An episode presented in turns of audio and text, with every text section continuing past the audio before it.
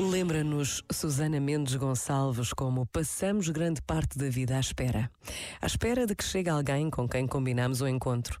À espera de que chegue o fim de semana para descansar em família. À espera de que chegue a hora de regresso a casa no final de um dia de trabalho.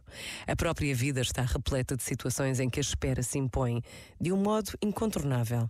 Esperamos para saber o resultado de um exame médico, esperamos numa fila interminável para comprar os bilhetes para aquele concerto a que queremos queremos assistir, esperamos pela divulgação dos resultados de uma candidatura a um curso ou a um emprego. Porém, a nossa cultura ocidental já há muito eliminou o valor da espera. Procuramos e até exigimos a prontidão da resposta. Buscamos a celeridade em todo e qualquer processo. Colocamos todo o nosso coração nos desfechos, nas realizações, no destino. Este momento está disponível em podcast no site e na app.